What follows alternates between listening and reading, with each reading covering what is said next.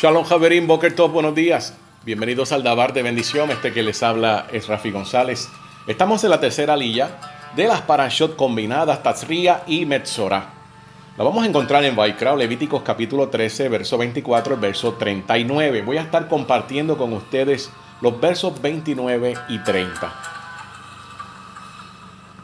Si un hombre o una mujer sufren de una llaga en el cuero cabelludo o en la barba, observará el Cohen la llaga y si he aquí que su aspecto es más profundo que el nivel de la piel y dentro de la misma hay un pelo amarillento débil, lo declarará impuro el Cohen.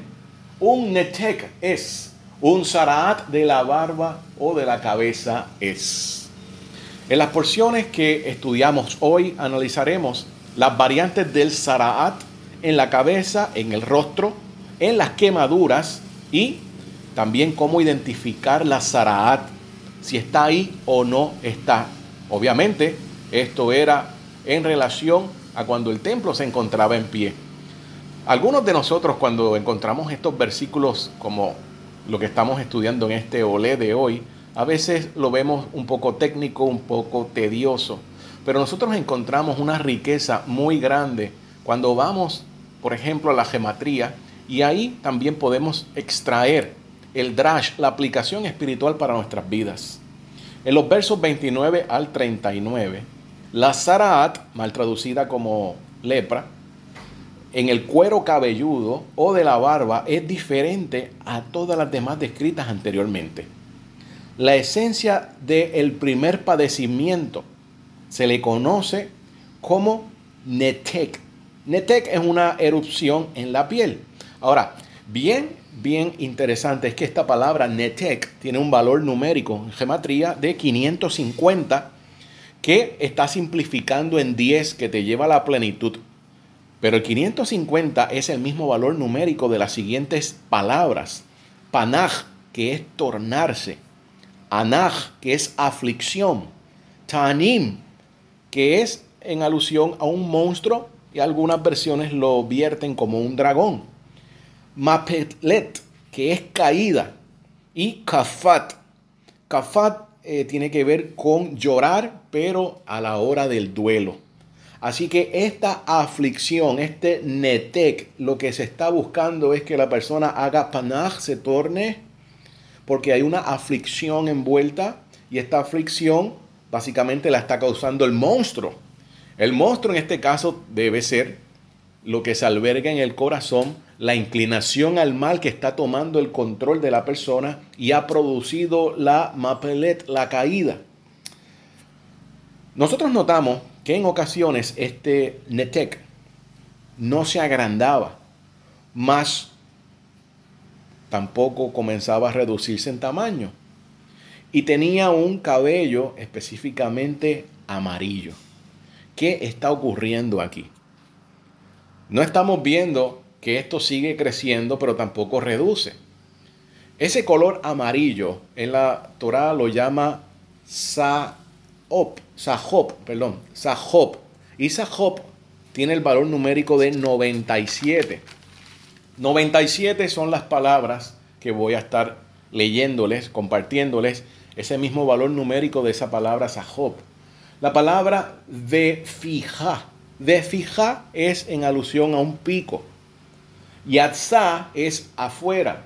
Nexem es arete o una pantalla. Abad, sirviente. Y Nakaj. Nakaj es atacado. ¿Cómo se complementa todo esto con el Netek? Bueno, Sahov implica, o el amarillo, implica que la persona por su pico, no por su boca, aquí la palabra que se refiere a que la persona no se ha controlado y ha sido arrastrado por su naturaleza animal, por el Yetzer Jara. Así que utiliza la palabra por su pico.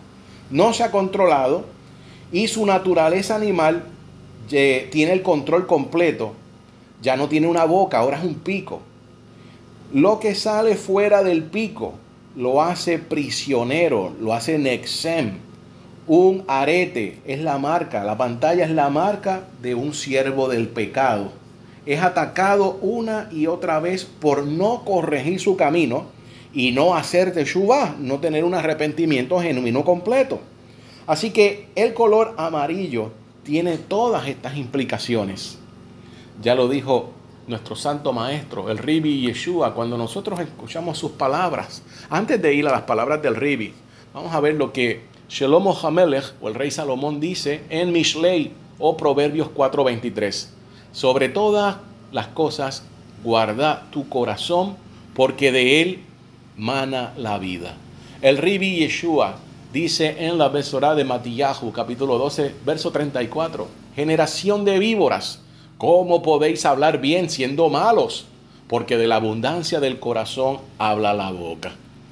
También en esa misma Besorá de Matillahu, capítulo 15, verso 18 y 19, mas los que sale de la boca, del corazón sale, y esto contamina al hombre, porque del corazón salen los malos pensamientos, muertes, adulterios, fornicaciones, hurtos, falsos testimonios, blasfemias.